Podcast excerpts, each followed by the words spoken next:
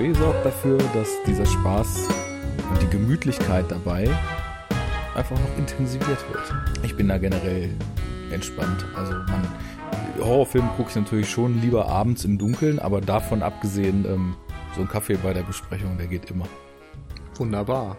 Dann steige ich hier doch direkt ein und begrüße alle Zuhörer zur neuen Folge der Cine Couch. Bei mir ist Arne von Enough Talk. Ja, hallo, hallo Arne. Hallo. Und ähm, genau, wir sprechen heute über Dario Argentos Inferno von 1980 in unserer äh, immer noch sehr, sehr lose benannten Wir gucken italienische Horrorfilme-Reihe. Teil 4. Genau. Ähm, was hatten wir denn? Wir hatten bei euch bei Enough Talk äh, Blutige Seide. Im letztjährigen Horror-Oktober, genau. Ah, ein Jahr her. Ja. Jubiläum quasi. Genau. Dann hatten wir bei uns Della Morte Della More und bei euch wieder ähm, sieben schwarze Noten. Genau, die sieben schwarzen Noten. Stimmt, das war im Rahmen von diesem Sette Gialli im Juli, also die, die Giallo-Filmaktion, wenn man sie so nennen möchte, die es ja auch noch eigenständig gibt. Hätte ich mir vielleicht auch meine ganzen Giallo-Filme aus dem Horror-Oktober streichen können. ja. Egal. Hast du mittlerweile denn einen schönen Namen? Für unsere Reihe? Oh, ja. Gott, da müsste ich jetzt tatsächlich mal schauen, ob ich die irgendwie benannt habe. Mir, mir ging da irgendwas durch den Kopf. Und ich glaube aber, ich war nach wie vor bei diesem losen Arne und Nils sprechen über italienische Horrorfilme. Ich gucke jetzt mal nach auf Sehr unserer schön. Seite. Ich gehe mal auf die Episodenliste, weil ich meine tatsächlich, dass ich da sogar dann auch auf die anderen Folgen verlinkt habe und dann Titel. Es ist schön, wenn man die eigenen Namen für irgendwelche Besprechungsreihen dann nicht mehr weiß. Ach so, ne, ich habe ich habe äh, das Ganze nur lapidar Italo Couch Talk genannt, aber das war auch nicht schlecht. Der übliche Quatsch, den ich in unsere Blogposts immer reinschreibe. Naja. Ich habe noch überlegt, man könnte aus Enough Talk und Cine Couch Enough Couch machen, genug Sofa. und das klingt auf Italienisch natürlich wunderbar und nennt sich dann Basta Divano. Großartig. Großartig. Also nur mal so in den Raum gestellt. Basta Divano. Das kannst du nicht einfach so in den Raum stellen und dann abebben lassen. Jetzt ist der Titel für die Reihe gefunden. Basta Wunderbar. Divano. Basta Divano, so ist es. Basta Divano im Oktober. Oder so. Mit ja. meinem ganz, ganz miesen italienischen Akzent. Tu einfach so, als ob du ihn drauf hast. Das funktioniert bei uns auch immer in der Sendung. Stimmt. Wenn du zu Gast bist, dann darf man das ja. Dann darf ich mir auch fünf Minuten Zeit lassen, bevor ich mal zum Thema komme. Ähm, wobei ja, den Hörer, Titel die das ja gerne mal ankreiden, habe ich gehört. Wobei das war doch bestimmt auch nur in der frühen Phase eures Podcasts, ja, oder? Ich, ich denke auch. Ich glaube, das äh, war noch in der Phase, wo Leute nicht so ganz äh, überhaupt wussten, was Podcasts sind oder wollen oder sein können. Und wir wollen natürlich nicht innerhalb von zehn Minuten ganz exakt einen Film besprechen, sondern wir lassen uns hier ein bisschen Zeit. Ähm, wollen auch noch mal ein bisschen über den Horror Oktober sprechen. Das ist ja die jährliche Horrorfilmaktion. 13 Filme im Oktober äh, schauen, alle irgendwie mit Horrorhintergrund. Am liebsten, so machen es zumindest die meisten, ähm, nehmen wir dabei Erstsichtungen und ähm, haben alle unsere Listen zusammengebaut bei Letterboxd, sprechen ein bisschen bei Twitter darüber und äh, ja, hat sich irgendwie eingebürgert. Ich glaube, das sechste Jahr haben wir diesmal schon dabei. Ähm, der wievielte Film war das jetzt bei dir, Inferno? Äh, das war jetzt für diesen Horror-Oktober der sechste von 13. Ähm, allerdings ist diese Liste, wie man sie so pflegt, ja auch immer, also bei mir zumindest sehr, äh, sehr dynamisch. Manche setzen sich das ja im Vorfeld, diese 13 gucke ich und dann werden die auf Teufel komm raus durchgezogen. Aber bei mir rutscht immer noch mal was rein, rutscht noch mal was raus. Ähm, je nach Stimmung, je nachdem, wenn ich dann Zeit habe und dann sehe, oh, der Film, mhm. der geht jetzt zwei Stunden, ich habe jetzt aber nur 90 Minuten, dann gucke ich halt was anderes, was vielleicht auch nicht in der Liste war. Naja, es ist mein fünfter Horror Oktober, es ist jetzt der sechste Film gewesen und ähm, auch jetzt das dritte Jahr, in dem ich mich dem Ganzen dann auch podcastenderweise widme. Vorher habe ich das auf meinem Blog dann auch immer noch betreut und habe da Reviews geschrieben zu den äh, einzelnen Filmen, die ich dann eben gesehen habe. Mit den Erstsichtungen ist so eine Sache. Also ich nehme entweder Sachen, die ganz, ganz lang her sind oder Sachen, die ich noch nicht kenne. Also so lang her, dass ich davon mhm. eigentlich kaum noch eine Erinnerung habe. Ja. Und äh, so finde ich da eigentlich immer die Mischung ganz gut, die da hinten bei rauskommt. Ja, so ähnlich mache ich das tatsächlich auch. Hab auch natürlich, wie du schon äh, erwähnt hast, festgestellt, dass meine Liste vielleicht ein bisschen zu einseitig ist manchmal. Also ich habe jetzt echt schon, zumindest für mein Gefühl, relativ viele Horrorfilme gesehen und habe die ganzen Klassiker und so weiter größtenteils abgefrühstückt. Ähm, insofern sucht man dann irgendwo in der zweiten Reihe, in der dritten Reihe oder guckt sich irgendwelche neueren Sachen an, die man vielleicht verpasst hat. Und mir fehlen so ein bisschen diese spaßigen Horrorfilme, habe ich das Gefühl. Also mhm. es sind bei mir irgendwie viele Geheimtipps dabei gewesen oder dann nochmal irgendein Asia-Ding aus den 60ern oder sowas. Aber ja, so ein, so ein Fun-Splatter oder so genau, könnte ich noch mal haben. Wo ist der Party-Splatter? ja. Insofern mal schauen, ob es jetzt äh, bei meiner Auswahl bleibt oder nicht. Also ich verfolge das natürlich auch nicht bis ins Letzte, aber von diesem Party-Splatter gibt's auch nicht mehr so viel, oder? Also das stimmt ein bisschen, ja. Zumindest habe ich auch gehört, dass es beim diesjährigen Fantasy Filmfest ähm, von verschiedenen Seiten mal angesprochen wurde, dass sie hm. das Gefühl hatten, es wird immer, ähm, ja vielleicht nicht kopflastiger, aber schon auf eine Art anspruchsvoller. Es, das Genre öffnet sich auch ein bisschen, sowohl jetzt in, in Richtung ähm, Diversität und Themenvielfalt, als auch dann mal Richtung Science Fiction, Richtung Drama oder was auch immer. Aber diese knallharten, beinharten Horrorfilme oder die Splatter-Comedies, die einfach nur für so ein Publikum im Grunde auch konzipiert werden und vielleicht dann ja auch für ein DVD für Festival eigentlich. Ja, genau, das ja. meine ich. Also die im Grunde für ein Festival konzipiert werden, aber nicht unbedingt, um jetzt langlebig auf äh, DVD zu laufen. Davon gibt's gefühlt ein bisschen weniger. Stimmt. Also ich habe jetzt über das diesjährige äh, Fantasy Filmfest noch gar nicht so viel gehört. Äh, bei den Kollegen von Nerd Talk hatte ich die Besprechung, also ersten Teil der Besprechung gehört und habe ich bei Kino Plus nochmal reingehört. Und tatsächlich haben das in den beiden Sendungen äh, auch schon, ich glaube, beide äh, Formate das angesprochen, dass irgendwie so der Partyfilm fehlt, so wie, weiß ich nicht, vor ein paar Jahren The Guest, wo irgendwie das Dach hochging, weil alle den abgefeiert haben oder eben früher so diese Filme, wo richtig Stimmung im Saal ist, wo es dann mhm. irgendwie auch nicht um, wir wollen leise beisammensitzen und uns bis ins Letzte irgendwie gruseln und dann alle kollektiv einmal aufschreien, wenn dann irgendwie der Jumpscare kommt, sondern wo es halt irgendwie, ja, mehr so Braindead-mäßig zugeht. Naja, aus den letzten Jahren fällt mir auch nicht viel ein. Also ich weiß nicht, so ein Film, der, der in die Kategorie vielleicht gefallen wäre und so kollektiv bestimmt auch Spaß macht, war zum Beispiel Wormwood. Das mhm. war auch so ein schneller, lauter, total übertriebener Zombie-Splatter. Australischer Film, glaube ich. Und ich glaube auch sogar auf dem Fantasy-Filmfest gelaufen. Aber ansonsten fällt mir auch nicht viel ein. Aber das wissen andere besser. Ich bin jetzt auch nicht der absolute Gorehound, ja. der jedes Release verfolgt. Ich weiß nur, dass der Regisseur von Wormwood jetzt in Toronto einen Film laufen hatte. Ähm, mit Monica Belushi in der Hauptrolle und es soll so ein bisschen in Richtung Ghostbusters gegangen sein. Ich bin gespannt. Ich glaube, ne ja, äh. Necrotronic oder sowas. Man darf gespannt sein. Würde ich zutrauen, dass da eine ulkige Sache bei rauskommt, weil Wormwood, das war so ein ganz kleiner, ganz niedrig budgetierter Film, den man aber in so einem Brei von ganz viel vergleichbaren Filmen, die alle super generisch sind, total den Spaß am Machen und auch den Spaß der Beteiligten angemerkt hat. Mhm. Also das war echt äh, so ein kleines Herzensprojekt gefühlt und äh, dementsprechend hoffe ich, dass der vielleicht auch noch mal mit anderen Sachen Erfolg hat. Ja, werden wir mal sehen. Aber du sagst, äh, das muss ich nachfragen, du sagst, deine Liste ist so ein bisschen einseitig. Äh, inwiefern denn? Was hast du denn so drauf? Ähm, also ich habe eben vor allem diese ähm, kleineren äh, Brainy-Filme gefühlt. Ich hatte Der Fan gesehen. Das ist ein deutscher Horrorfilm ähm, von so einem, ja, ich glaube, es geht um Mädchen, die eine Obsession mit einem Popstar entwickelt und dann so ein bisschen verrückt wird. Äh, mhm. Äh, Altered States von Ken Russell. Und auch ein Film von 1980 tatsächlich. Ähm, boah, wie soll man das nennen? Ähm, geht so ein bisschen in Richtung Phase 4 und Andromeda Strain, Videodrome, The Fly, also mixt da irgendwie verschiedene Sachen zusammen. Ähm,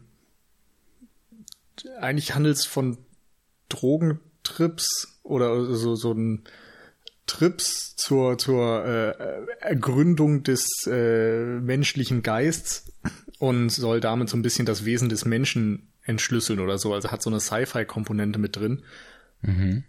Ganz interessant, ganz äh, tolle Bilder vor allem, aber dadurch auch wieder so ein bisschen schwerer gefühlt. Ähm, It Comes at Night hatte ich gesehen, der ist natürlich äh, relativ straight, aber auch jetzt nicht der Partyfilm. Ein bisschen durchgequält habe ich mich durch vier Fliegen auf grauen Samt von Argento. Ach, sag an. Das ja. ist ja geil. Ich habe den nämlich, den habe ich gestern noch mal geschaut, oder was heißt noch ja. geschaut? gestern geschaut, weil äh, ich auch tatsächlich mich jetzt auf Argento noch so ein bisschen vorbereiten wollte und mir gedacht habe, paar Filme von ihm habe ich so ganz präsent vor Augen. Stieße vielleicht noch mal eine Lücke mehr und dann äh, können wir morgen über Inferno podcasten. Und äh, habe dann ja auch auf Twitter relativ starke Kritik geäußert und äh, habe auch von dir das äh, Herzchen bekommen. Also bin ich mal gespannt, ob wir über den Film relativ ähnlich denken. Ja, ähm, es scheint mir fast. oder, oder meinst ja. du jetzt äh, Inferno? Nee, nee, über die Four Flies, ja. also vier Fliegen. Ja, der, den ist bei mir eben auch spontan jetzt in den Horror Oktober noch so reingerutscht.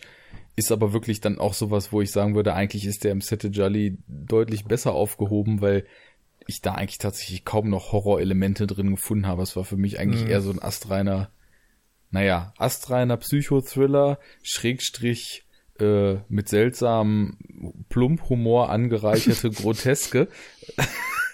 mhm. Dahin meandernder Film, der nicht weiß, was er möchte und sich vor allem äh, deutlich verliert zum Ende hin. Oh ja. Ganz, ganz gut losgehen tat er. Ja. Ja, ja genau. Ich fand gerade den Beginn da in dieser Theateratmosphäre mit dem Mord und so weiter ganz cool, wo ähm, der Hauptdarsteller aus Versehen im Grunde einen Mann, der ihn verfolgt, tötet und dabei beobachtet wird und der Beobachter trägt da noch so eine Maske. Also es ist irgendwie sehr absurd, typisch Jallo auf eine Art. Und später gibt's ja auch noch diese Szene im, was war das, ein Park oder so, wo die Kamera immer schön äh, durch die ganzen Wege durchfährt und eine Frau verfolgt wird. Die zwei Sequenzen fand ich recht gut und ansonsten war da irgendwie viel Ausschussware dabei. Äh, oh ja, also ich glaube genau nach der Parkszene ging's bei mir auch so von der Wahrnehmung des Films rapide bergab und ich hatte das Gefühl, in der zweiten Hälfte ist es eigentlich nur noch so ein Plätschern gewesen. Ja. Dann und auch also komplett sinnbefreit dann irgendwann wer wann wo umgebracht wird mit einer Auflösung die also wir haben ja über die Inhalte des Jallos in den ersten drei Folgen dieser Italo Reihe eben schon mal gesprochen, aber also das ist wirklich an Abstrusität, glaube ich, kaum zu toppen gewesen, was da Beweggründe und ja, Handlungsmotive des Killers sein sollten. Meine Güte. Es, ja. da habe ich wirklich, wirklich dann so gedacht, also hoffentlich wird das morgen nicht wieder so, weil es fehlte eben auch diese na, wahlweise manchmal betörende, manchmal einfach nur sehr stilsichere audiovisuelle Komponente. Also da waren zwar schöne Kamerafahrten zwischendurch, die so ja, so First-Person-mäßig oder die so den, den Weg eines Objektes so nachgefahren haben. Mhm. Und dann auch sehr interessante Schnitte, wo so eine assoziative Art und Weise eine Person zum Beispiel dort steht und dann ist Schnitt und plötzlich ist er wieder in derselben Position, aber zu einer anderen Zeit geht eine andere Szene weiter. Solche kleinen Spielereien, die waren zwischendurch immer so der Rettungsring, an den man greifen konnte. Inmitten von einem es doch ist nicht alles schlecht. ja, aber also dann, dann waren da also Humorelemente drin. Was das mit diesem Briefträger sollte, erschließt sich mir wirklich null.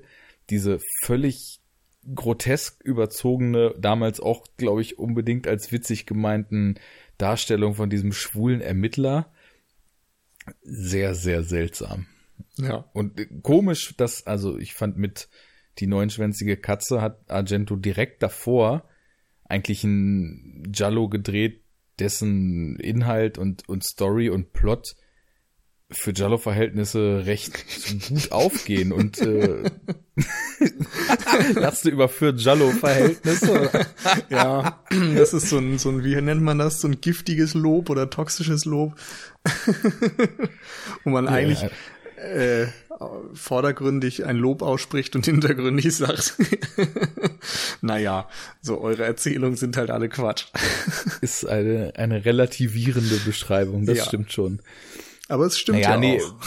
Das ist, also ich finde, bei der neunschwänzigen Katze ist es tatsächlich auch, also es macht so als Oldschool-Krimi irgendwie schon was her.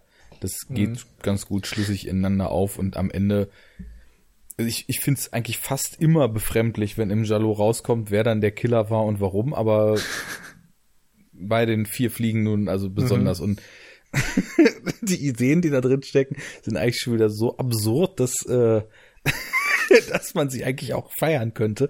Also das, das letzte Bild einer sterbenden Person in die Netzhaut eingebrannt ist und sie dann in wissenschaftlicher Untersuchung das Auge des Toten entfernt haben, um mit irgendeiner High-End-Lasertechnik ein Bild auszulesen. Und wie das dann zur Auflösung des Ganzen führt, ja, ich stehe auf Absurdität, wow. also äh, finde ich das schon wieder gut. Aber naja. Ja, muss ich mir vielleicht doch den mal lieber auf die Liste schreiben. Ach so, nein, das war doch jetzt bei vier Fliegen. Das meinte ich. Ach so, ich dachte, das wäre noch neunschwänzige Katze. Aber stimmt. Hast stimmt. Ich irgendwie, ich glaube, bei, bei der Augen-OP bin ich ausgestiegen. nee, aber, aber hast natürlich recht. Das ist, das ist ein Element, was mir auch jetzt bekannt vorkommt dass man Dinge, die man zehn Minuten vorher in einem dieser Filme gesehen hat, eigentlich schon gar nicht mehr zuordnen kann, geschweige denn sie relativ schnell wieder nach hinten rutschen, weil ja, wir kommen da später nochmal zu, aber ich finde wirklich, dass, also man muss echt eine andere Brille aufsetzen und da nichts irgendwie so logisch zum nächsten führt, ist es fast alles inhaltlich eigentlich auch egal und deswegen ja. vergesse ich die Sachen auch tatsächlich relativ schnell in den Filmen wieder. Naja, sei es drum. Genau, so, so viel, viel, zu deiner Liste. So viel dazu. Ähm, ja, Don't Torture Duckling von Fulci habe ich jetzt noch mittlerweile mal gesehen. Also endlich auch noch mal ein anderer Fulci. Ähm, hat mir ein bisschen besser gefallen tatsächlich als ähm, die sieben schwarzen Noten. Ähm, aber ist auch so ein Film, hat ein paar gut inszenierte Momente, aber viel Kram zwischendurch. Kram. Ich nenne es einfach ganz abwertend Kram, ja. Hier wird pure Filmwissenschaft gemacht. Ach, ich sitze hier mit einem Kaffee auf der Couch. Ich, ich muss heute keine Filmwissenschaft machen. nee, dafür gibt's schließlich Universitäten. Genau. Nee, und ansonsten, ich weiß nicht, ich habe einfach relativ viele Titel aus den 60ern und 70ern drauf. Und ähm, gut, da sind, glaube ich, noch ein paar neuere Sachen. Vielleicht muss ich einfach mal die neueren gucken. Also ich ratte einfach mal die Liste neuerer Titel runter. Das ist äh, The Love Witch, dieser ähm, ne, äh, optisch, glaube ich, an Jolly erinnernde Film, ist aber in den USA 2016 gedreht worden und eventuell auch mehr Comedy als Horror. Mal schauen. Ähm, dann Hounds of Love, The Endless, Thelma, Caliber, Ghostland, Apostle und den neuen Halloween. Ah, okay. Den habe ich auch drauf. Ghostland kenne ich schon. Und ansonsten, ja, Endless könnte ich eigentlich auch draufpacken. Gute Idee. ja, und so wachsen diese Listen ja. immer mehr und immer mehr. Und äh, ja, bei mir ist es ganz gut gestreut. Also ich habe das Ganze zumindest partiell, weil ich möchte immer schon eine gewisse Bandbreite abdecken. Ist es ja bei mir sowieso der Fall, dass ich regelmäßig, wenn auch nicht ständig, eigentlich so kontinuierlich Horrorfilme gucke.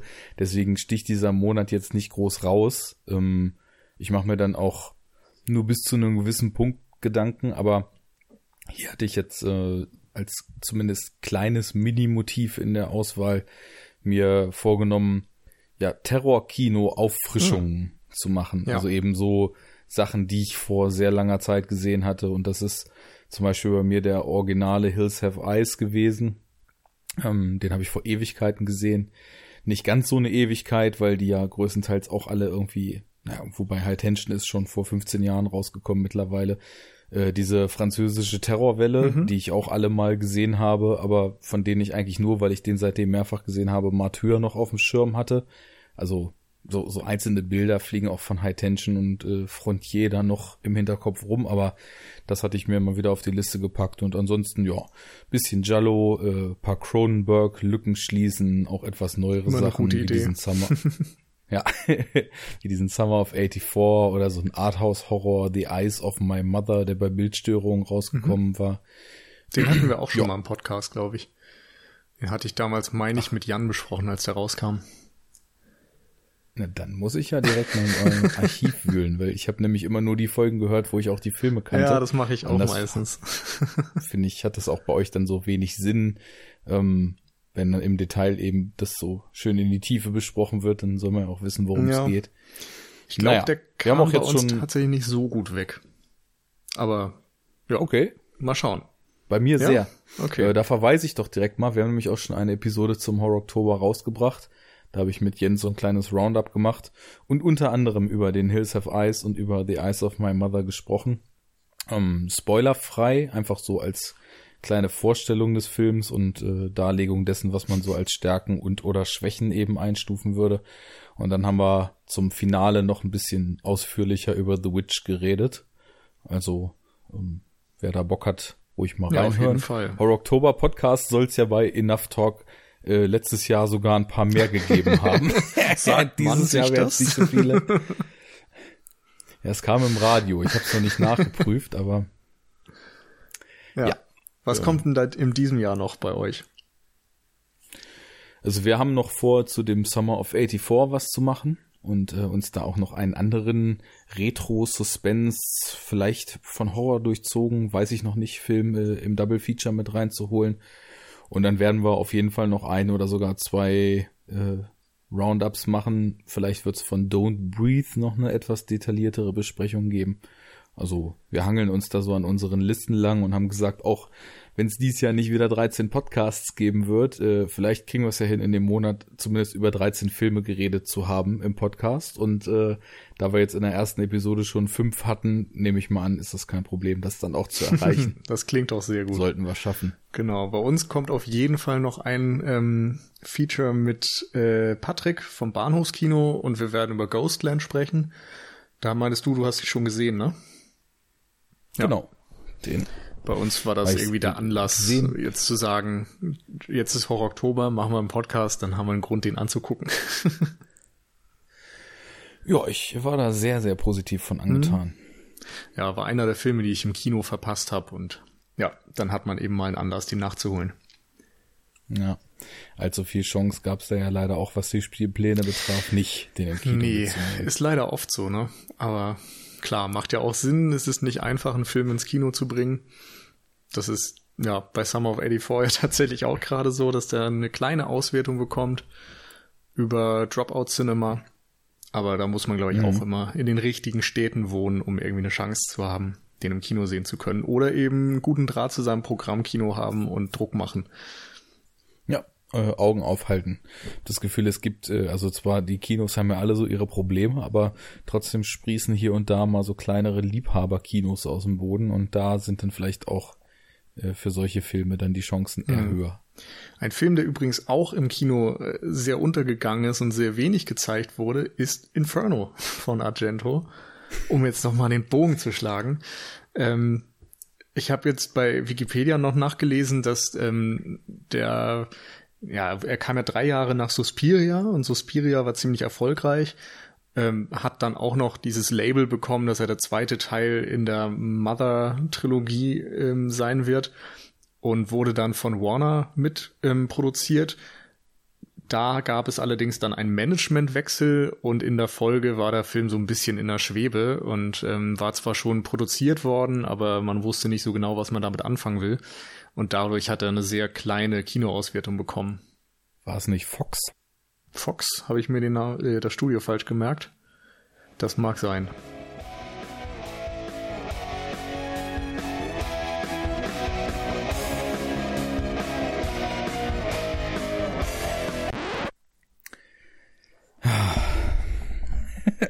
Diese Technik. Diese Technik. Das ist alles Genau. kaputt. Aber alles muss ja auch kaputt sein. Mhm.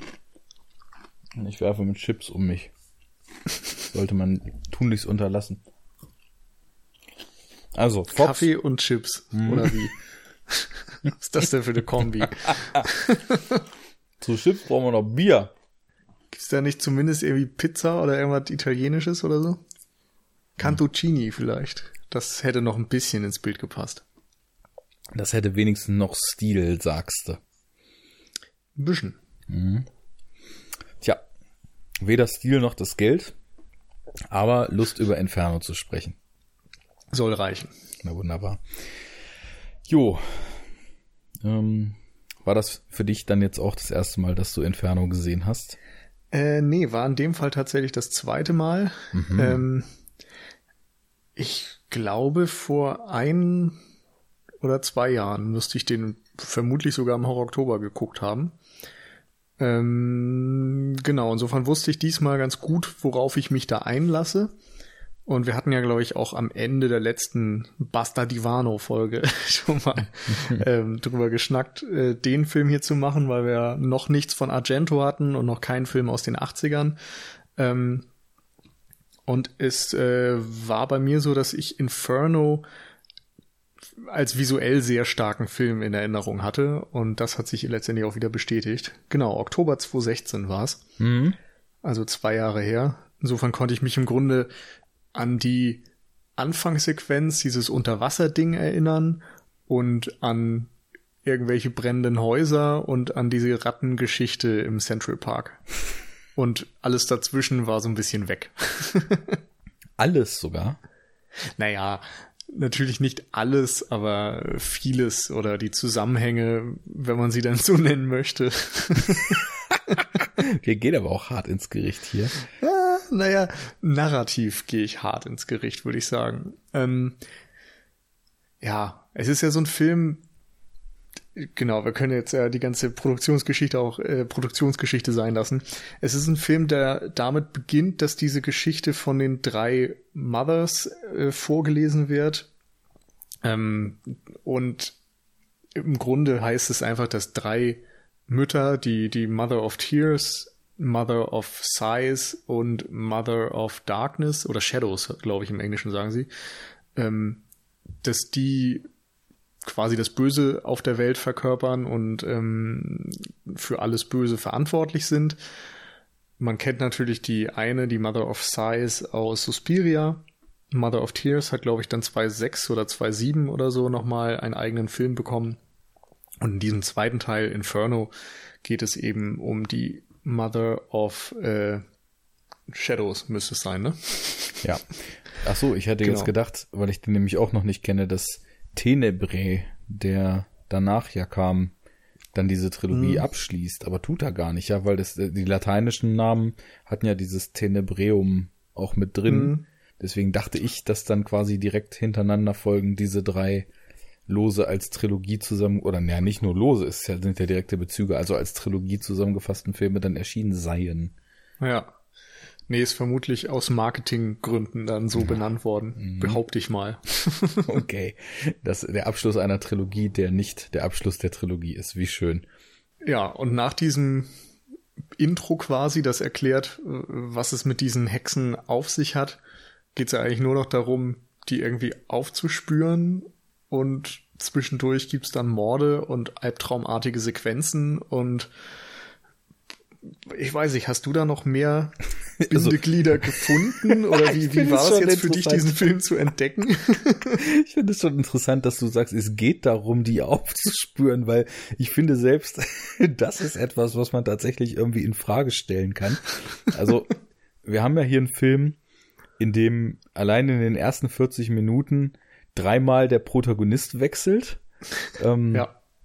wir haben diese Eröffnungssequenz, in der, was ich ein bisschen uninspiriert fand, muss ich sagen, in der halt aus dem Buch eines alten Alchemisten, der wohl über diese drei Mothers oder Hexen oder wie man sie auch immer nennen möchte, etwas rausgefunden zu meinen, äh, zu scheinen meint, zu meinen scheint. Äh, Wie rum ist es richtig? Ich weiß es nicht.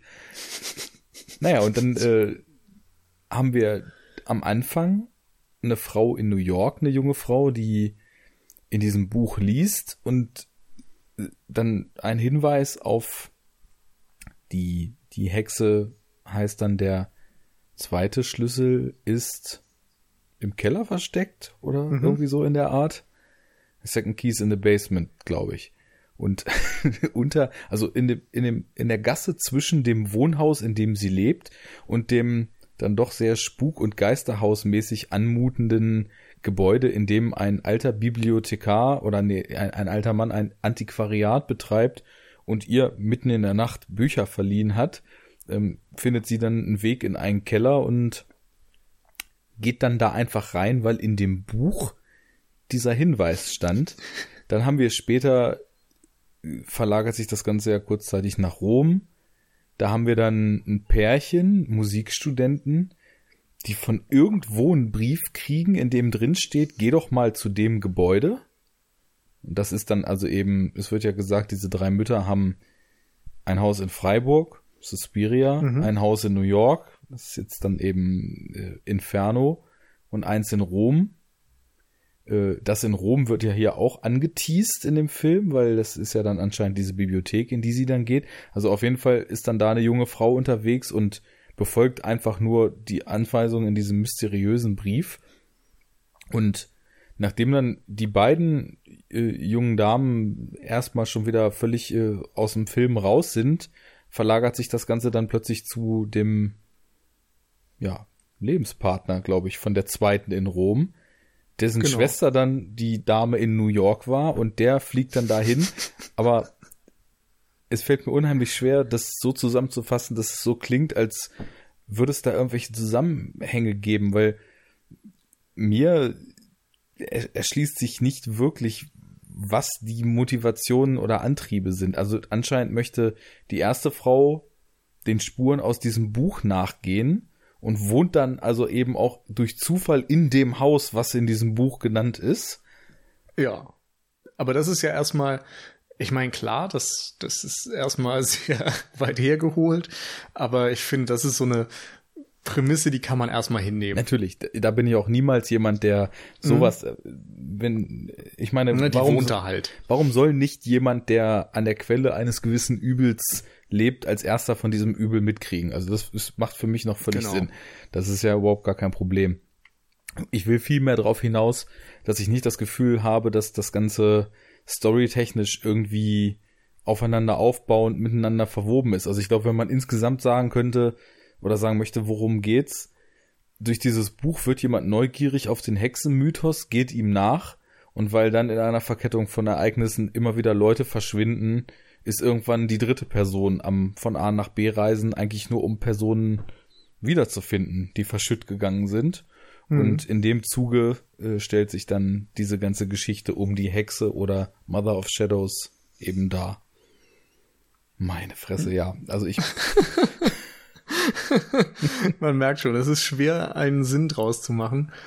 Ich finde, man kann aber, man kann das so als Treatment schon ganz gut auf den Punkt bringen. Es gibt eben das erste Mädel, Rose, die dort wohnt, die ähm, das rausfinden will mit der Mother of Shadows, was da alles passiert, einen Brief schreibt an ihren Bruder Mark und der liest dann diesen Brief eben nicht in, im Hörsaal, sondern seine Freundin Sarah weil er abgelenkt wird von dieser äh, Katzenfrau. Und da ist natürlich auch wieder die Frage, so ist das der Einfluss der Hexen, dass er eigentlich nicht aufmerksam drauf gemacht werden soll und so weiter, dass da wieder durch und durch dieses Wissen vielleicht auch Unheil geschieht und so weiter. Das würde ja ähm, passen, ähm, weil ja eine ganz klare Kodierung auch die Katze für die Nähe zu den Hexen ist in dem Film. Ja, absolut. Ja. Und ähm, ja, Sarah liest den Brief, Sarah wird darauf aufmerksam. Dann im Anschluss auch Mark. Mark fährt nach New York, um Rose zu finden und trifft da die ganzen Menschen im Wohnhaus, äh, die dann in der Folge auch sterben.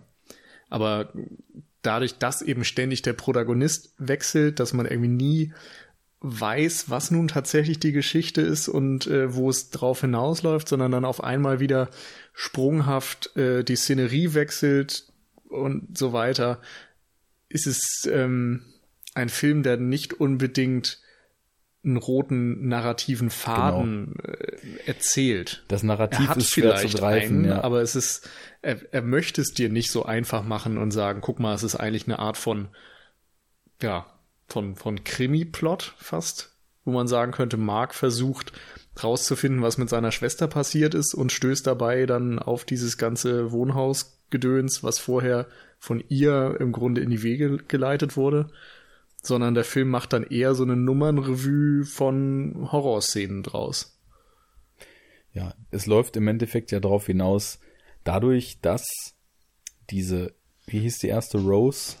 Die, genau. Genau, dadurch, dass Rose irgendwie aufmerksam geworden ist auf die vermeintliche Existenz dieser Hexen und diesem Mythos hinterherjagt, zieht das Ganze eben, schlägt das Ganze Wogen und alle Leute, die sie dort mit reinzieht und mit diesen, mit diesen Gedanken eben auch quasi füttert und weitergibt, was sie da tut, leiden dann relativ schnell daran, dass aufgrund der anscheinenden Existenz dieser Hexen das Böse in ihr Leben einfällt. Und das Ganze passiert dann eben tatsächlich nach der, wir haben es ja letztes Mal schon oft angesprochen, im Jallo eben sehr verbreiteten Traumlogik, weil also ist es immer, also sind so Szenen, wo plötzlich, wie du sagtest, Nummernrevue der Horrorszenen, plötzlich kippen Stimmungen, plötzlich kippt Atmosphäre und auf einmal sind wir in so einem rein performativen Akt und wollen einfach nur, oder es sehen einfach nur Figuren, die plötzlich mit einer Bedrohung umgehen müssen, wo völlig sekundär ist, wo die jetzt konkret herkommt oder von wem die erstmal ausgeht, weil in dieser Art von Kino eben viel, viel mehr auf die direkte Wirkung und auf äh, das ja, Zuschnappen der Spannungsfalle, sage ich mal, gesetzt wird. Es ist auch eine Art von Kino, die es heute einfach gar nicht mehr gibt, oder? Also ein Film, der einfach nur bedrohen möchte, ohne dabei irgendwie diesen ganzen Ballast, sage ich mal, von Figurenzeichnung und Narrative und so weiter zu folgen. Naja. Findet man zumindest selten. Wenn man, wenn man vielleicht das Bedrohen durch äh, ein eher generelles, unmittelbar Gefühle auslösen ersetzt, dann ist das zum Beispiel das, was ich an dem Spätwerk von David Lynch so geschätzt habe.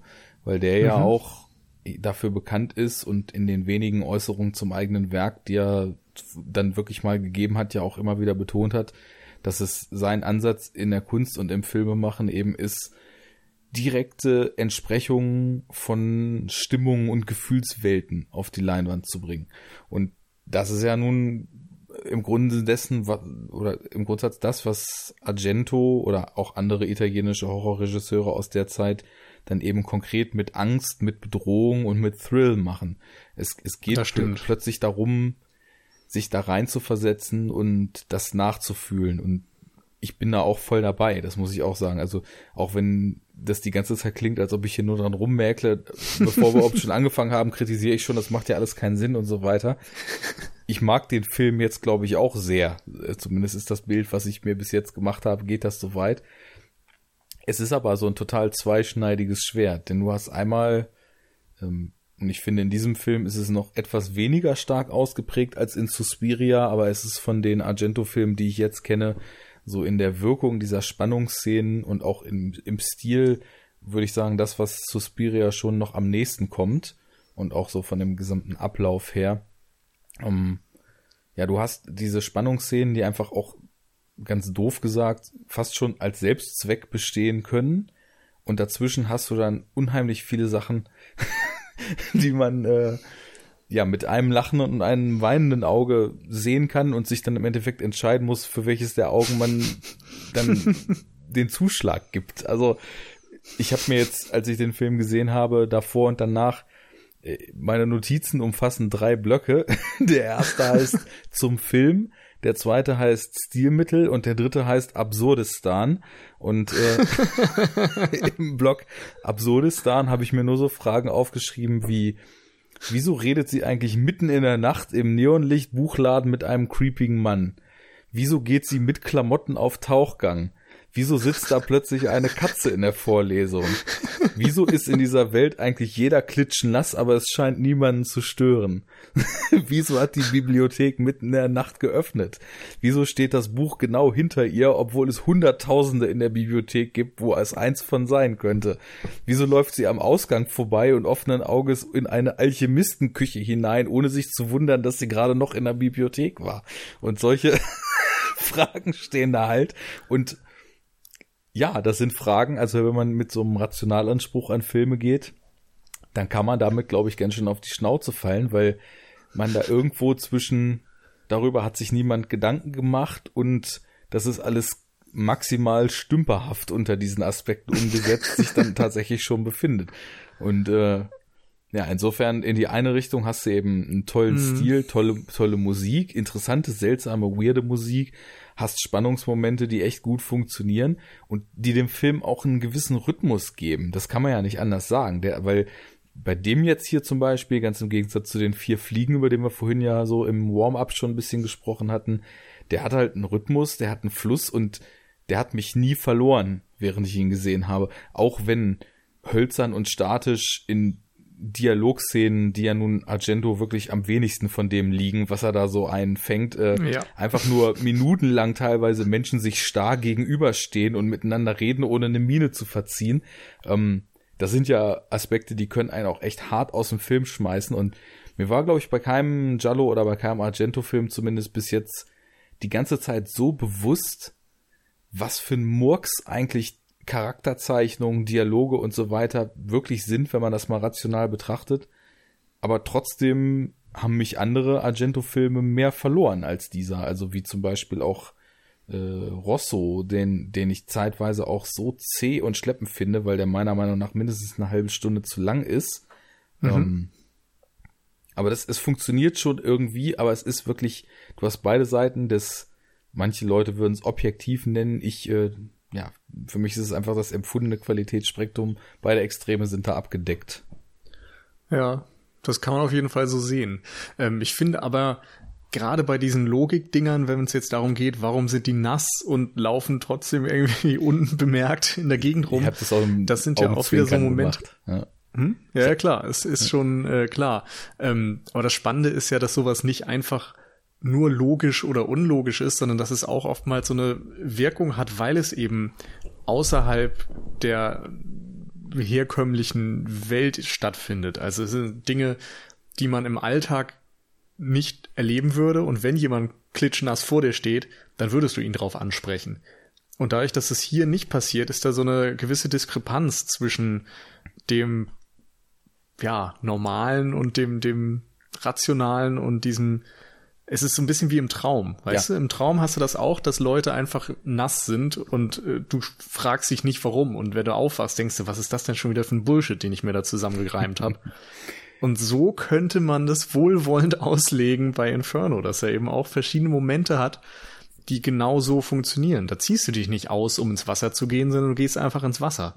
Ja, es ist so ein viel impulsiveres Handeln. Und das genau. Ganze, das stimmt schon, das hat was total Entrücktes aber die ganze Welt, in der das Spiel, hat ja auch was eindeutig Entrücktes. Also keins der Schauplätze ähm, sieht, also fühlt sich so an, wie man denken würde, dass dieser Ort sich in der realen Welt anfühlen würde. Es gibt zwar zwischendurch mal so einen Moment, als dann der Protagonist nach New York seiner Schwester nachgereist ist, um sie da nun zu treffen. Da guckt er mal raus und guckt mal so auf Staten Island rüber. Und da fahren ein paar Autos auf dem Stadthighway da lang. Das mhm. fühlt sich kurzzeitig mal wirklich wie das New York aus der Zeit an. Alles andere, was in Rom spielt, was in New York spielt, das ist ja nicht unsere Welt. Das ist immer alles menschenleer, das ist immer alles mit diesen seltsamen Neonfarben ausgeleuchtet. Es regnet so doll, wie ich glaube ich in meinem Leben noch nie erlebt habe, dass es irgendwo geregnet hat. Die ganze Zeit.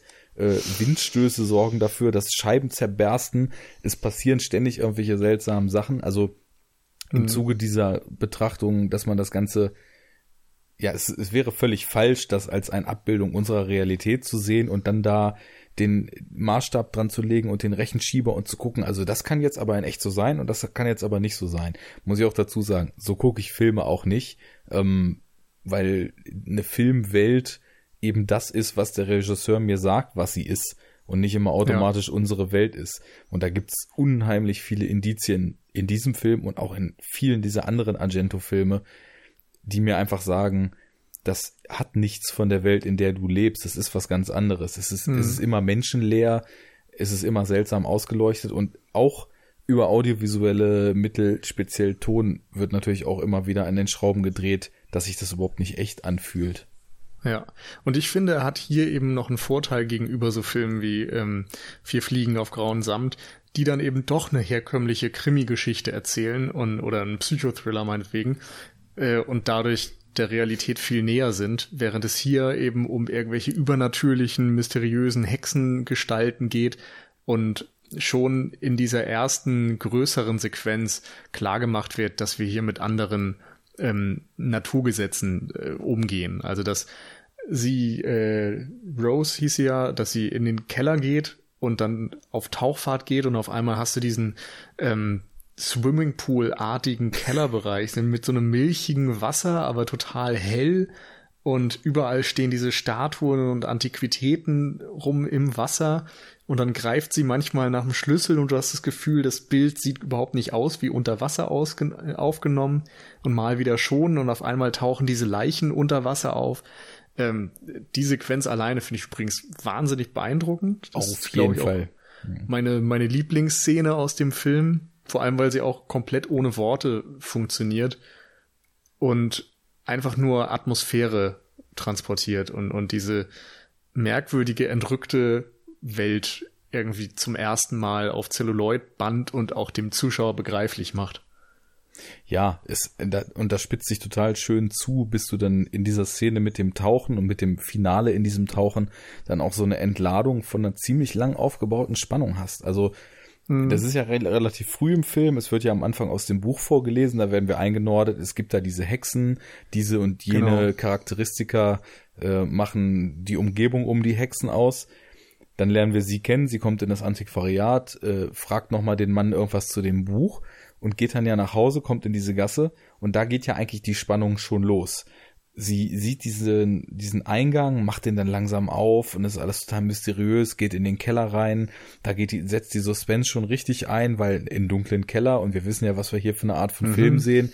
Äh, alles staubig, Spinnweben und so weiter. Genau. Auch super ausgestattet, also es äh, hat auch was Realitätsentrücktes, aber ist halt eben auch ein creepy Keller, was per se schon mal nichts Angenehmes ist. Und dann tropft da ja ein Rohr, das Wasser fließt in so einem Rinnsal in ein Loch im Boden. Und wie, wie bizarr es auch ist, dass mit einer völligen Selbstverständlichkeit da ein Loch im Boden ist und unter diesem Loch, erstmal sieht's ja nur aus, als ob es so eine, so eine Pfütze wäre. Und mhm. das Ganze finde ich nämlich total gelungen, dass es erstmal so aussieht, weil im Grunde genommen könnte es auch so sein, dass sie einen, einen totalen Flash schiebt da unten drin und da wirklich einfach nur die Brosche ihr in eine Pfütze gefallen ist, die aus diesem Rinnsal entstanden ist.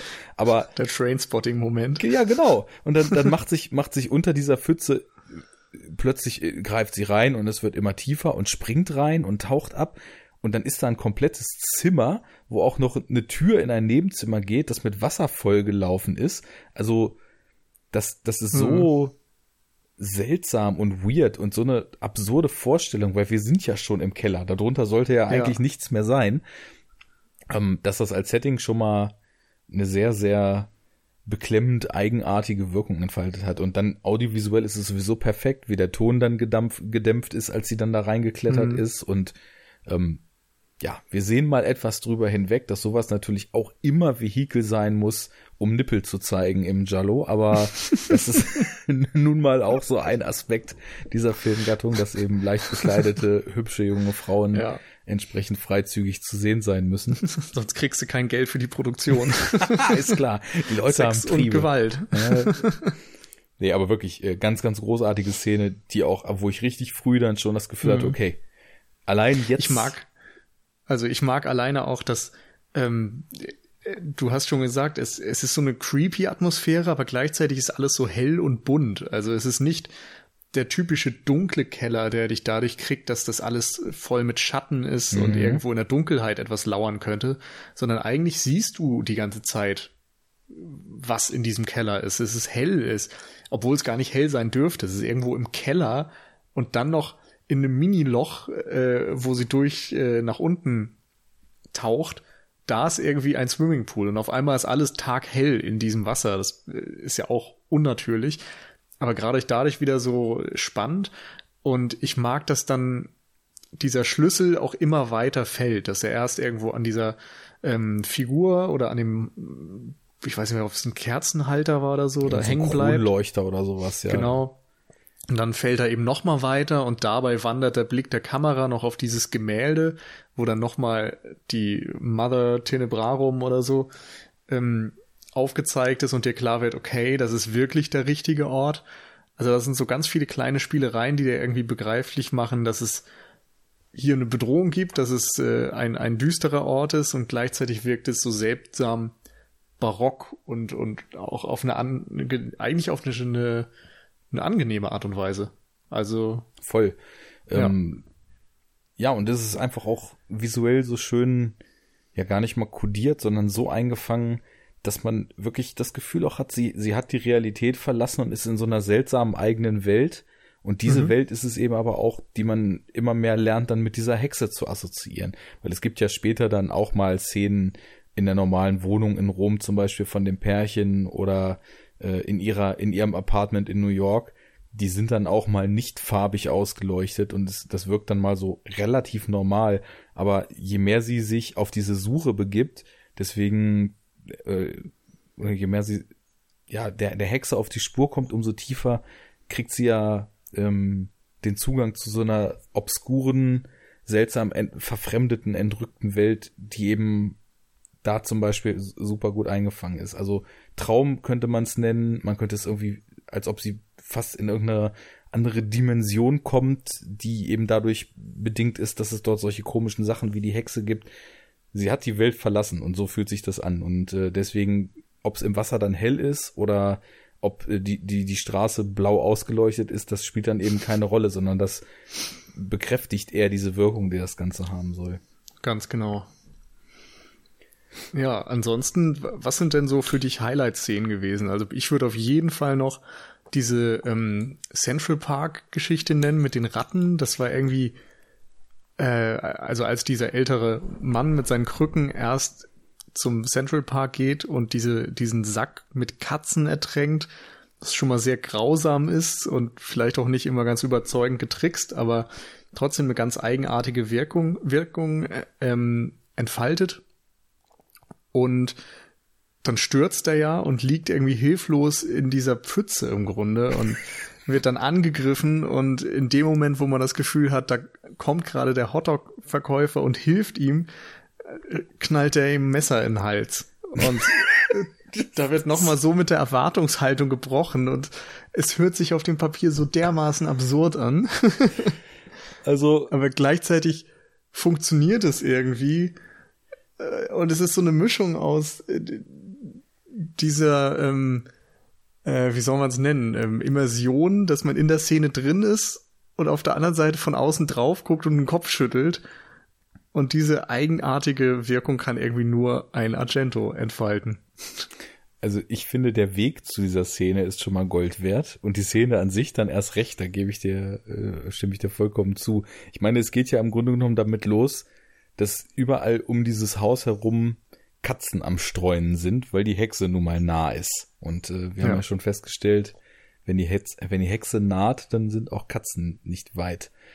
Dann gibt es ja diese Todesszene von der Schwester, die ja ähm, dieses fiese Häuschen dort äh, erkundet und dann auch, glaube ich, erstmal von einem Haufen Katzen angesprungen wird, wo, wo mhm. uns dann gezeigt wird, die Katzen sind also ganz klar im Dienst auch des Bösen hier in diesem Film was ich schon so herrlich fand, weil es, es ja wirklich dann der Dreh so war, dass sie offenbar die Schauspielerin damit Katzen beworfen haben.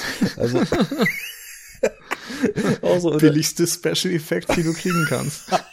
ah ja, genau. Und landet immer auf allen Vieren der Special Effekt. Ähm, das hatte schon auch so was ulkig absurdes, aber trotzdem irgendwie auch total beklemmendes, weil äh, die, die Katzen werden ja auch mehrfach dann eben außer, außer Nähe gezeigt und wie sie ihre Krallen wetzen und ihre, wie mhm. sie am Fauchen sind. Naja, und dann regt sich ja der Antiquar immer wieder auf, dass da ständig Katzen ihm den Laden, äh, ja, in den Laden eindringen und Dinge verwüsten und so weiter. Und sperrt er ja die Katze in einen Sack, wo schon einige andere Katzen drin sind und will die im Park ertränken. wo ich echt nur so an die sprichwörtliche Katze im Sack denken musste. und ja, das, das, also ab, auf dem Papier klingt es komplett absurd. Es ist exakt so, wie du es sagst. Das hatte ich auch in meiner Absurdistan Kategorie noch niedergeschrieben. Ich glaube, da, äh, genau, mein, mein Kommentar dazu war nur Typ wird in knöcheltiefem Wasser lebendig von Ratten gegessen, weil seine Krücke einen Meter weit weg liegt. Und ja, Beschreibung und Wirkung der Szene sind dann tatsächlich relativ weit auseinander, weil das, das hatte schon was und wie dann dieser Hotdog-Verkäufer da plötzlich lossprintet und aus dem Nichts das Slasher-Messer zückt, ist für mich jetzt auch in keinster Art und Weise auf Anhieb ersichtlich geworden, geworden, was das soll. Dann später schon, weil wir haben ja eben auch schon so gesagt, der Einfluss der Hexen ist scheinbar etwas weiter als man das auf Anhieb so denkt. Und da er ja gerade quasi die ganzen Babys der Hexe ertränken wollte oder sogar ertränkt hat, nämlich die Katzen, äh, geht der Einfluss anscheinend so weit, dass sie auch den Hotdog-Verkäufer beseelen kann, der dann dafür sorgt, dass eben die Ratten da auch wirklich ihren Dienst erfüllen. Aber ich glaube, der hat auch schwache telepathische Abwehrkräfte. Der Hotdog-Verkäufer. Ja. Ich ja. glaube, der ist schlecht trainiert, schlecht das, vorbereitet auf sowas. Das, das ist wahrscheinlich so. Ähm, Röstzwiebel, Gurke, Röstzwiebel, Gurke, Messer, Ratten, Slashen. So wird das wahrscheinlich ja, abgelaufen ja. sein. Ich denke auch. Ja, die Szene war schon, also die war stark für mich so an der Grenze zum ich ich komme einfach nicht klar drauf, was hier gerade passiert und einfach so, so ein großes What the fuck, was schon so kurz vor der What the fuck Grenze dann eben noch zum Stehen kommt. Äh, richtig gut fand ich aber auch so kleinere Momente. Das ging schon in dem Hörsaal los, wo sie da im Musikstudium alle Kopfhörer aufhaben und diese Verdi-Oper aufgelegt wird. Mhm. Und ähm, da waren dann eben ganz viele Stilmittel, die in dem Film eben auch eine Rolle gespielt haben, so, so schön eingefangen. Also du hast ja auch immer das Gefühl zwischendurch, als ob der ganze Ton so gedämpft wird und dann einzelne Töne so überhöht sind, ne? Also so Plätschern, äh, irgendein Poltern oder auch der Sound von Wind und so, die, das ist ja alles immer so ein bisschen zu laut. Also da, ja. das hatten wir ja auch schon bei den sieben schwarzen Noten und es ist auch so ein Stilmittel, was glaube ich Argento generell sehr gerne mochte, weil das war bei den vier Fliegen, den ich dann gestern sah, ja auch schon so. Und der ist ja noch deutlich früher entstanden, über zehn Jahre. Äh, und in der Szene mit dem, mit der Musik in der Universität, da fliegen dann ja plötzlich die Fenster auf und der Wind rauscht da durch und es scheint aber auch niemand zu interessieren, dass das so völlig, völlig apokalyptischer Sturm ist, der da gerade durch den Hörsaal fegt. Und dann sitzt auf einmal diese verführerische Dame mit ihrer Katze drin und ich mochte das, weil, also zum einen durch die Musik hat das so eine schöne Ton-Bildschere gehabt. Du hast diese, ähm, ich weiß auch nicht, wie ich die Nabucco-Oper immer empfinde. Die hat was Harmonisches und irgendwie so was Optimistisches und leicht Melancholisches. Und dann so Dinge, die schon wieder total strange sind, dass da plötzlich so eine Frau mit Katze im Hörsaal sitzt und ihn hypnotisch anguckt und der Wind durchfegt und irgendwelche Störgeräusche kommen.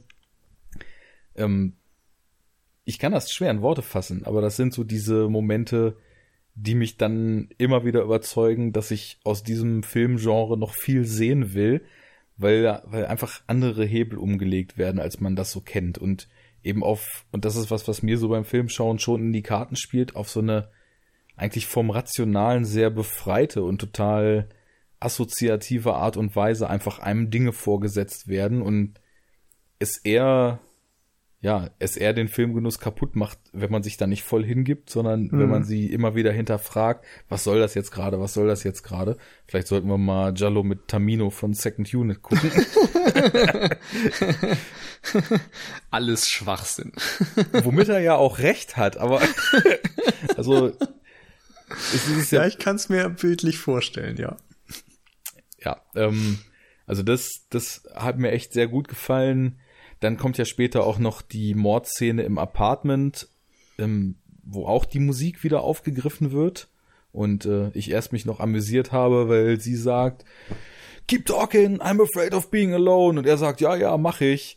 Und geht dann um die Ecke in den Flur und es ist einfach Stille die ganze Zeit.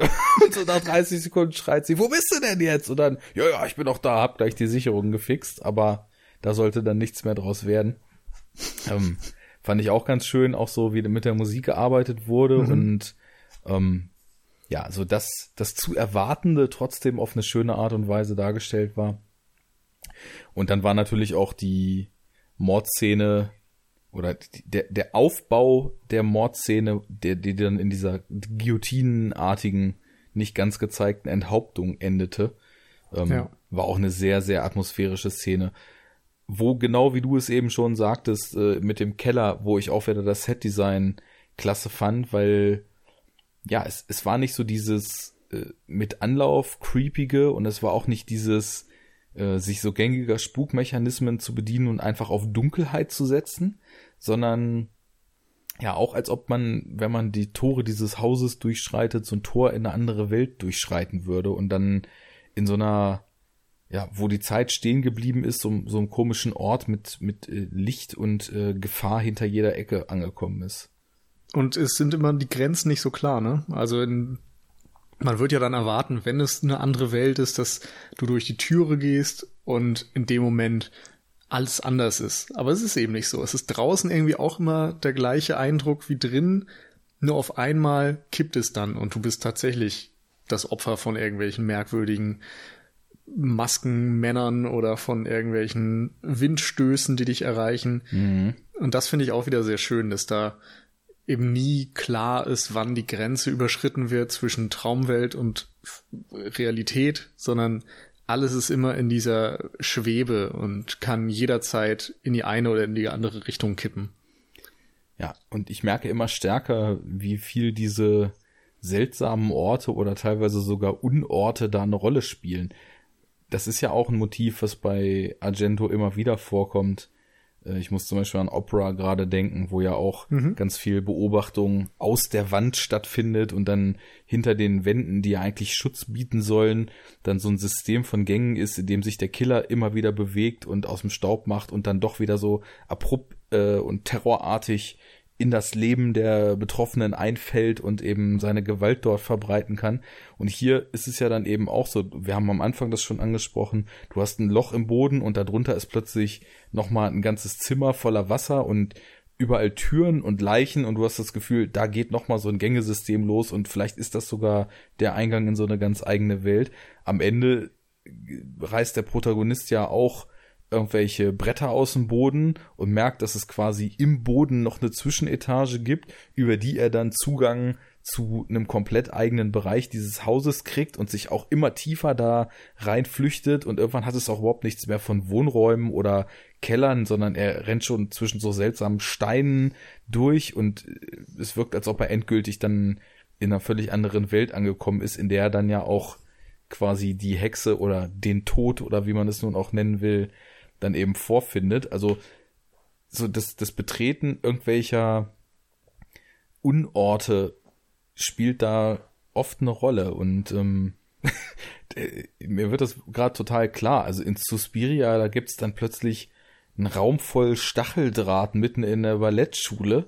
In, selbst ja. in, in dem Vier Fliegen, da zwängt sie sich in diesem Park, in dem sie da gejagt wird, durch eine Formation von Steinwänden, die so doch überhaupt gar nicht existieren könnte, weil das, das hat nichts mehr davon, wie man irgendeine Skulptur in einem Park aufbauen würde, sondern auch schon wieder total was von einem Albtraum, in dem du vor irgendwem flüchtest und auf einmal werden die Wände immer enger und du musst dich durchquetschen oder irgendwas in der Richtung. Und äh, genauso ist es mit Zwischenetagen im Boden, die aber auch noch so eine Raumhöhe haben, dass man da geduckt durchgehen kann und äh, zur Quelle des puren Bösen führen. Und genauso ist es äh, ja mit, mit wahrscheinlich einer ganzen Menge anderen Sachen, die man in Argento-Filmen dann auch noch finden kann. Ja, sehr spannend auf jeden Fall. Mhm. Ähm, hast du noch irgendwelche Themen am Film selbst, die du ansprechen willst? Ja, wir haben es ja jetzt also immer so zwischen ja. den Zeilen oder ganz explizit schon mehrfach ausgesprochen, dass also abseits dieser sehr performativen Szenen ähm, das Ganze, nennen wir es mal wohlwollend, deutlich ausbaufähig noch ist. äh, also ja, was die Figuren betrifft und was die sich erzählen und was eben auch so die Darreichung der Hintergrundfakten dieser ganzen Geschichte, so dass man mhm. eigentlich versteht, was da gerade passieren soll. Das gibt auf jeden Fall einige Abzüge für mich in der B-Note, weil ich habe da eigentlich gar keinen großen Anspruch dran und äh, ich finde das als Daseinsberechtigung diese Spannungsszenen und dieses außerweltliche Eindringen von irgendetwas Bösen in die Realität, das, das reicht schon völlig hin. Aber wie plump teilweise auch einfach so die Sachen, die man wissen muss für den Film, hier wirklich wortwörtlich einfach nur aufgesagt werden, das ist schon echt stumpf. Also das, also fast alles, was du wissen musst, irgendwer steht dann da und sagt das auf, oder? Hast du das anders empfunden? Nee, das stimmt es erinnert mich immer daran, ich glaube, das habe ich jetzt schon in der ersten Folge von unserer Kollaboration hier immer gesagt. Es ist Wahnsinn, wie viel Sorgfalt in einzelne Szenen fließen, in, in Setgestaltung und so weiter und wie meisterhaft die inszeniert sind und mit wie wenig Aufmerksamkeit und Liebe dann irgendwie der Film als Gesamtwerk behandelt wird, wenn es darum geht, einzelne Sequenzen miteinander zu verbinden. Und Inferno ist wieder so ein Paradebeispiel dafür. Es gibt diese ganzen wahnsinnig großartigen Sequenzen und zwischendurch irgendwelche Dialoge, wo du merkst, die sind irgendwie nur gefilmt worden, um irgendwie von der einen zur nächsten Szene überzuleiten und irgendwie das Drehbuch dann noch so halbwegs abzufrühstücken.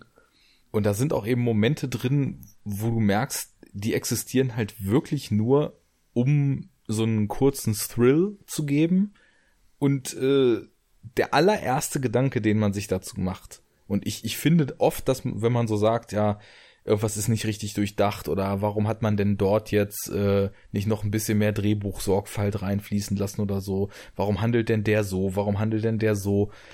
Da gibt's für mich oft keine absolute Wahrheit und ich finde diese Kritik oft sehr subjektiv und sehe das ganz anders, wenn solche Dinge an Filmen kritisiert werden. Warum handelt der jetzt so? Warum handelt der jetzt so? Es ist doch unlogisch, macht doch keinen Sinn hier denke ich dann teilweise über manche Sachen eine Weile nach und komme zu keinem anderen Schluss, als dass das einfach nur als Motor für kurzzeitigen Thrill dienen soll. Beispiel. Sie ist in dieser Bibliothek und leiht sich dieses Buch über die drei Hexen aus. Oder die Three Mothers heißt es ja im Original. Dieses Buch ist ja, wie wir gesehen haben, so mit am populärsten ausgestellt in dieser Bibliothek überhaupt. In der Mitte ist ein Regal, in dem für alle sichtbar aus allen Richtungen noch ein paar Bücher stehen. Da steht dieses Buch.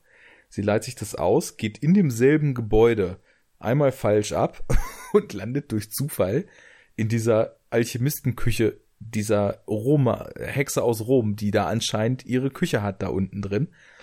Und dann sieht die und sagt ihr, wo der Ausgang ist eigentlich. Und dann sieht die, dass sie dieses Buch dabei hat und flippt völlig aus und will sofort einen Mordanschlag auf sie ausüben, wo ich mir so denke, ja, das ist jetzt so in dieser, in dieser Art von Szene, passt das schon, aber ein Gedanken daran zu verschwenden, lässt das Ganze schon wie ein Kartenhaus in sich zusammenfallen, weil ich meine, sie hat ihr komisches Kochstudio da zwei Etagen unter dem Bibliotheksraum, in dem genau dieses Buch am zentralsten Punkt für jedermann zugänglich populär ausgestellt ist. Wie kann man da noch äh, begründen, dass sie also völlig ausflippt, als sie dann von der Existenz dieses Buches da gerade was erfährt, mhm. während wir dann später mitkriegen, dass diese Hexen also auch anscheinend unglaubliche telepathische Fähigkeiten und sonst was haben. Also das passt halt null zusammen und ja. ist halt wirklich nur für die akute Wirkung ist das in dem Drehbuch drin und du, du kannst es eigentlich nicht so rechtfertigen, ja. dass es irgendwie einen Sinn macht. Die Frage ist, wie oft kommt da jemand einfach ähm, zu ihr in die Küche und weiß ich nicht, fragt nach dem Weg oder so, hat aber nicht so ein Buch dabei. ja, genau. Also, und heißt, ja, ja, geh einfach hier nächste Straße links. Tschüss, schönen und Tag. Und nimm noch. einen Teller Suppe mit. genau. ja, ähm, und also von dem Kaliber gibt's da wirklich so mehrere Sachen, wo du dann einfach das Gefühl hast, auch ohne großen Anspruch, man hätte doch einfach noch wirklich das Drehbuch nicht als so völlig lästiges Beiwerk nur behandeln können, sondern sich vielleicht noch mal zwei, drei Gedanken mehr drum machen oder vielleicht diese wirklich diese Raffinesse, die in diesen Spannungsszenen auch dann eben was Kamera und so weiter betrifft ersichtlich wird, mal so ein bisschen in die Dialoge reinholen, vielleicht auch in den Dialogen mal die Kamera sich bewegen lassen, vielleicht die Leute einfach auch sich mal während sie reden bewegen lassen und nicht nur irgendwo sitzen oder irgendwo stehen. Also das ist so seltsam, weil ich habe das Gefühl, dass was eben hm. in den Kameraleuten, habe ich jetzt nicht geguckt, wer das hier ist, oder auch in Argento als Regisseur für so reine Inszenierungen drinsteckt, ist wirklich immens. Und genau wie du sagst, dass es dann in der einen Form von Szene so bis aufs Letzte abgerufen wird und in der anderen so völlig über Bord geworfen, das verstehe ich irgendwie nicht, aber muss ich vielleicht auch nicht. Vielleicht hat er so eine Second Unit für Figuren und äh, Story. Lamberto Bava war war Assistant ja. Director. Ja, vielleicht hat er sich gesagt, so ich mache alles, was Spaß macht. Ich pick mir die Rosinen raus und das ganze Restzeug, das kann Lamberto machen. habe ich keinen Bock drauf. ich will Blut und Titten, ne? Hat der Dario gesagt. Quasi. Ja, also. Man weiß es nicht. Schon irgendwie eine seltsame Diskrepanz, die ich mir wahrscheinlich auch nie bis ins Letzte erklären werde, aber ja, ich, ich habe mir noch so meine Gedanken gemacht. Ich meine, ich, ich bashe ja zum Beispiel auch oft so Blockbuster dafür, dass sie leer sind, dass die Figuren schlecht gezeichnet sind, dass sie nur auf ihre, auf die Wirkung ihrer großen Action-Szenen setzen. Und äh, habe mich gefragt, ob ich da nicht eigentlich mit einer ziemlichen Doppelmoral unterwegs bin, weil eigentlich müsste ich den Jallo genauso bashen, dafür, dass er leer ist, eigentlich nichts mm. zu erzählen hat, äh, null Figurentiefe und Zeichnung hat und sich total auf seinen äh, performativen Elementen ausruht. Aber aber er hat diese performativen Elemente. Das haben viele Blockbuster ja auch nicht. Ja, aber das ist ja vielleicht auch wieder nur Geschmack, ne? Weil ja, also es kommt drauf an. Man kann natürlich Blockbustern verzeihen, wenn sie keine starken Figuren haben oder sowas, aber dafür durch Action und so weiter brillieren. Ich bin ja nach wie vor äh, viel positiver gegenüber dem zweiten Mission Impossible oder sowas eingestellt von John Woo, ähm, weil die Action-Set-Pieces und Action-Sequenzen einfach sehr viel Spaß machen. Ich finde die großartig inszeniert, wenn auch völlig übertrieben oder vielleicht auch gerade weil sie völlig übertrieben sind. Wahrscheinlich gerade weil. Ja, und der Bösewicht ist total schlecht. Die Frauenfigur ist ganz schlecht geschrieben. Der ganze Film hat eigentlich eine Geschichte, die man lieber vergessen sollte. Und zwischendurch die Dialoge und all das ist, ne, braucht kein Mensch. Aber der Film macht ansonsten so viel Spaß und macht so viel richtig aus meiner Sicht, dass ich ihm sowas wieder verzeihen kann. Ich denke, es ist, weil es völlig übertrieben ist. Ich meine, die Art von Film, über die wir jetzt hier sprechen, die hat auch ihre besten Momente, wenn sie völlig über alle Stränge hm. schlägt und alles völlig aus dem Ruder läuft. Das ist es ja irgendwie gerade. Ich, ich verstehe sowieso nicht, wieso immer alles äh, subtil und wieso immer alles so an der Leine gehalten sein soll, ja. weil ich habe das Gefühl, wenn Leute mal richtig frei drehen, dann machen sie am meisten Spaß. Ich meine, guck dir Nick Cage an. Willst du den irgendwie, ich meine, gut, er hat auch gezeigt, dass er es kann, aber willst du den lieber in einem zurückgehaltenen Drama und einer 0815 Rolle sehen oder willst du den sehen, wie er komplett eskaliert? Nur mal so als Beispiel. Und ja. das kann man auf Action oder auf solche äh, sehr, sehr intensiven Horror- und Psychomomente wie in diesem Film, mhm. finde ich, auch anwenden. Und ich würde halt sagen, bei den meisten Blockbustern, die nicht unbedingt durch tiefe oder starke Figuren ähm, sich hervortun, ist es leider auch so, dass sie zusätzlich nicht freidrehen. also das ist wahrscheinlich der Punkt. Insofern ja. haben sie letztendlich nichts, was sie wirklich interessant macht. Klar, da explodiert ein bisschen was, da sind ein paar CGI-Sachen drin und bla bla. Also es befriedigt vielleicht so die ganz oberflächlichen Triebe, aber da ist irgendwie nichts, was einen länger als fünf Minuten bei der Stange halten könnte. Und da fehlt mir manchmal jemand, der sagt so, ich, ich bringe euch irgendwas. So, ich entweder äh, abgedrehter Humor oder völlig abgefahrene Setpieces oder eine spannende, intensive Geschichte oder ein äh, schlauer Subtext. Ist mir egal, was davon es am Ende wird, aber ja, einfach mal ein bisschen Energie, ein bisschen Persönlichkeit reinstecken Und ähm, wo du gerade Nick Cage angesprochen hast, hast du Mandy schon gesehen? nee, aber werde ich okay. äh, Anfang November, da hat ja. die Kinotour die kleine Begrenzte dann auch Hannover erreicht. Sehr gut. Denn das ist tatsächlich ich, so ein Film, ich habe ja vorhin gesagt, es gibt heutzutage keine Filme mehr, die äh, so funktionieren, so performativ, wie das der italienische Horrorfilm oftmals getan hat. Und Mandy ist tatsächlich ein Film, der dem wieder relativ nahe kommt. Schön. Ja, ich glaube, das könnte was für dich sein. also nach allem, was ich bis jetzt gesehen habe, was nicht viel war, weil nach ganz wenigen Eindrücken mir schon klar war, dass ich das sehen möchte. Äh, und dann habe ich mich auch nicht weiter damit befasst, aber äh, müsste das eigentlich schon so ein Hauptgewinn sein. Da, da kaufe ich gern die Katze im Sack. Mach das. Anstatt sie im äh, Central Park zu ertränken. Genau. Da sind mir zu viel Ratten, das ist mir zu gefährlich. Und vor allem zu viel Hotdog-Verkäufer. ich wollte gerade sagen, Achtung, Vorsicht vor den Hotdog-Verkäufern. Wer Inferno gesehen hat, ist das nächste Mal bei Ikea auf jeden Fall vorsichtig, wenn er an den Kassen steht. ja, wollen wir schon mal einen Ausblick planen? Was könnten wir denn beim nächsten Mal noch machen? Wir hatten jetzt, glaube ich, 60er, 70er, 80er, 90er und vier verschiedene Regisseure. Mhm.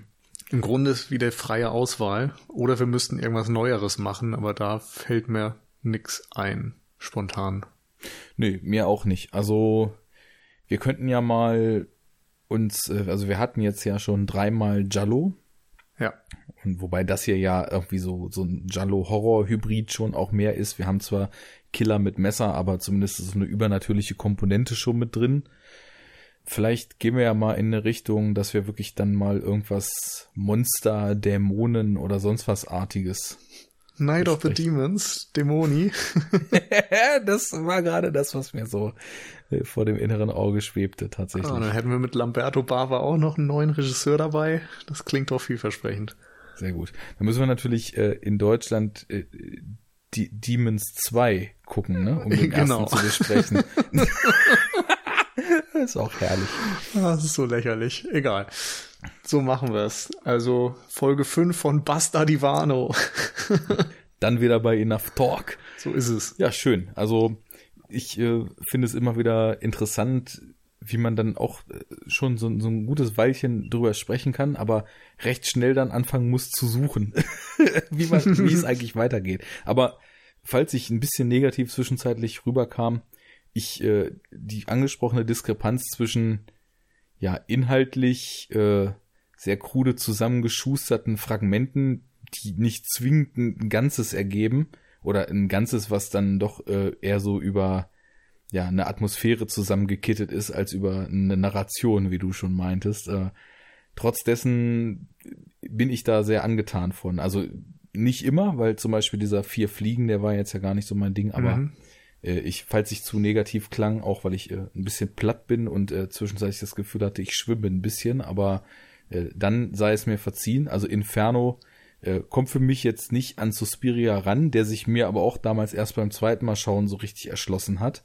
Ähm, aber ist auf jeden Fall auch äh, einer der Argentos, die ich jetzt auf jeden Fall in, in der oberen äh, Rangliste so des Regisseurs von den Sachen, die ich bis jetzt kenne, ansiedeln würde. Ja, das klingt auch nach einem schönen Fazit. Ähm, geht mir ähnlich auf jeden Fall. Und damit beenden wir es, denke ich. Hat Spaß gemacht. Danke für deinen Besuch. Gerne. Und dann hören und sprechen wir uns das nächste Mal wieder bei Enough Talk. Und hören, genau, auch noch zum Horror Oktober, sowohl bei uns auf der Cinecouch als auch bei euch bei Enough Talk nochmal ein paar unterschiedliche Eindrücke aus dem Horror-Genre der letzten der letzten Jahre und Jahrzehnte im Grunde. Ganz genau. Also wer sich da noch durchhören möchte, viel Spaß und dann bis zum nächsten Mal. Genau. Frohes Gruseln und genießt die dunkle Jahreszeit. Standesgemäß. Auf Wiedersehen.